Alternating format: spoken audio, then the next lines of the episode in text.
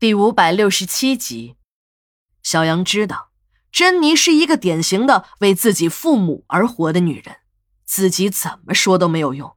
如果说多了，还会导致珍妮的不满，而他的身份就更是尴尬了。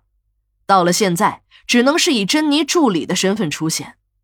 珍妮的父母说什么也不同意，把自己已经成了大明星的女儿嫁给他这个穷小子。伴随着经济上的捉襟见肘。珍妮的父母还以为自己的女儿是不愿意给弟弟出钱治病，每次打电话言语间都充满了责备。在珍妮的父母看来，给儿子治病的那几个小钱，当了大明星的女儿从手指缝中掉出来的便已经足够了。没想到啊，女儿大了变了心了，对自家的事儿已经不上心了。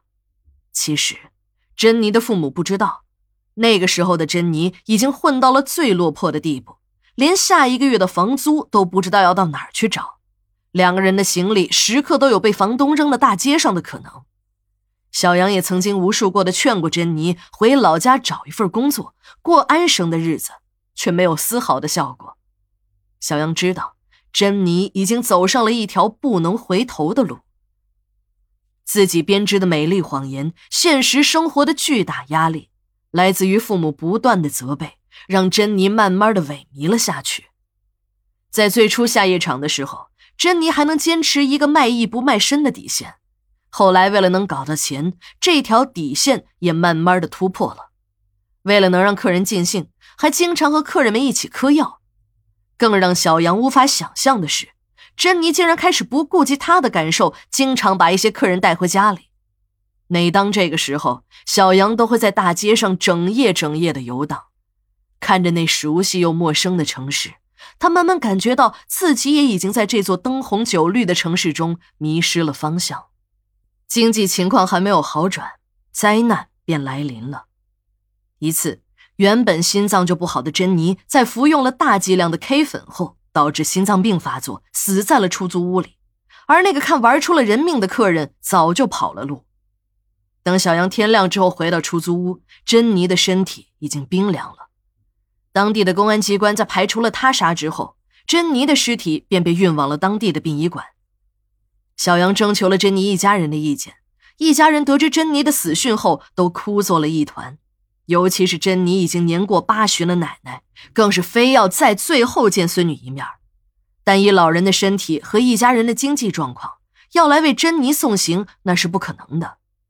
再说，这时候的小杨身上也都已经拿不出办珍妮后事的费用了。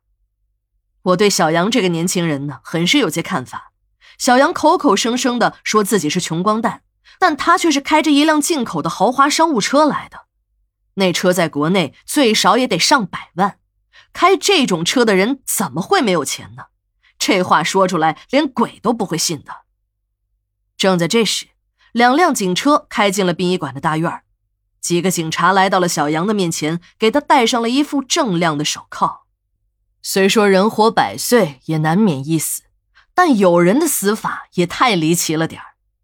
谁都知道这样一个常识：枪毙犯人那是要上刑场的。不过我还真的开了眼界，看来呀，凡事都有个例外。当办案人员把小杨带走之后，我们才知道。那辆豪华的进口商务车是小杨偷来的。原来，为了把珍妮的尸体运回来，小杨想了很多办法都不行。一是没有人肯帮他运尸体，即使是他愿意花钱，别人也都是嫌晦气不肯拉；二是当地的殡仪馆也不肯把尸体放行，因为按照尸体管理的条例规定，那都是要就近火化的。最后，小杨决定冒一次险。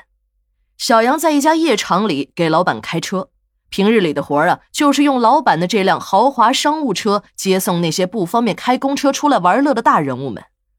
小杨工作勤快，虽然他也看不上那些整天泡在欢乐场中的公仆们，可为了自己的生存也没有办法。慢慢的，小杨便也麻木了。平日里，这辆进口豪华商务车的钥匙就放在他这儿，这次有了难处，便也派上了用场。当他开着这辆豪车把女朋友的尸体从殡仪馆中偷出来，踏上了回乡之路时，他也知道这是犯罪。但这个时候的小杨已经顾不得那么多了，为了能让自己的女朋友魂归故里，即使是真的坐牢，他也认了。